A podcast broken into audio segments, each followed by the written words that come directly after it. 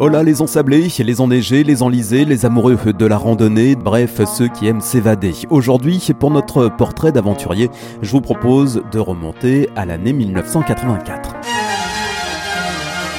L'année où la Suède remporte l'Eurovision, l'année où Coluche obtient le César du meilleur acteur pour Ciao Pantin, l'année où Peter et Sloan cartonnent sur les ondes avec euh, Besoin de rien, envie de toi.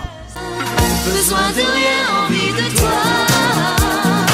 Mais 84, euh, c'est aussi l'année qui a vu naître le fameux Marathon des Sables, épreuve mythique de 250 km à pied en autosuffisance alimentaire en plein Sahara, une idée complètement dingue imaginée par Patrick Bauer, un jeune Troyen aux envies d'évasion. Les premiers jours, j'ai eu pas mal de doutes puisque j'avais comme 35 kg sur le dos et je crois que je me souvenir, j'ai dû parcourir que 17 km le premier jour, en me demandant quand même si j'étais pas un peu fou d'avoir entrepris cette aventure.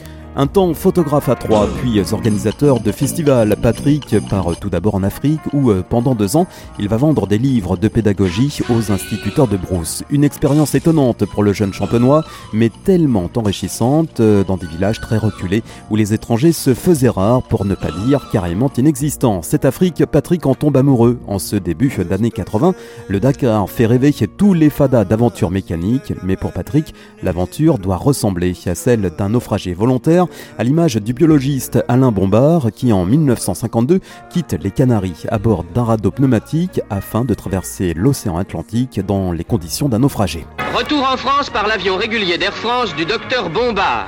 Je suis très ému de l'accueil qu'on me fait ici, accueil auquel je ne m'attendais pas. Je ne crois pas avoir fait euh, quelque chose d'extraordinaire. Enfin, je crois que ça fait pas de mal pour notre pays. Tandis que les recherches de naufragés étaient jusqu'alors interrompues après dix jours, Bompard vient de vivre sur un radeau, pratiquement sans ravitaillement, pendant plus de deux mois. Pour Patrick, euh, pas d'eau en vue, mais une terre aride faite d'ergues, d'oueds asséchés et autres djebels. Il se réveille un matin avec l'idée de mettre le cap au sud. Sa lubie du jour, traverser le désert du Sahara à pied. Excité à l'idée, il en parle à son frère qui lui conseille gentiment de se rendormir. Il revient à l'assaut. Eh, imagine, naufragé volontaire, sans bouffe, en autonomie, en solo, durant 350 km. C'est pas le pied ça Vu l'insistance du petit frère, le grand cède à la tentation et c'est parti pour 12 jours d'aventure entre Tamanrasset et Imgezam. J'étais seul à marcher avec mon sac, euh, mais j'avais euh, Gérald, mon frère, et Thierry, un ami qui avait une 504 euh, à l'époque, qui partait le matin et faisait un certain nombre de kilomètres, 30, 35, 40 euh, et qui s'arrêtait et qui m'attendait. Euh. Donc c'est vraiment un, trip en solo qui, euh, qui a donné l'envie de faire partager cette expérience en créant un concept relativement proche de mon expérience solitaire.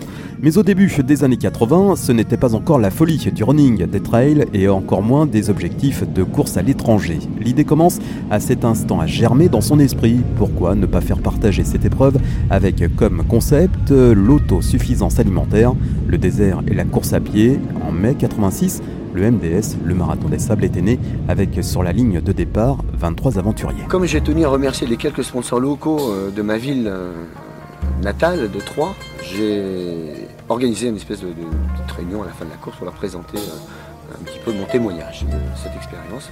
Et en fait, ça a suscité un vrai engouement de la part du, public troyen. Donc je crois que le, petit cocktail que j'ai pu imaginer à ce moment-là, de marier un petit peu le désert l'autonomie alimentaire qui donnait un caractère expédition intéressant, intelligent, de gestion. C'est ce qui a beaucoup séduit, je crois. c'était complètement novateur de courir avec un sac à dos, ça n'existait pas. Donc c'était en, en, en mai 86 euh, avec 23 concurrents, les 23 premiers pionniers.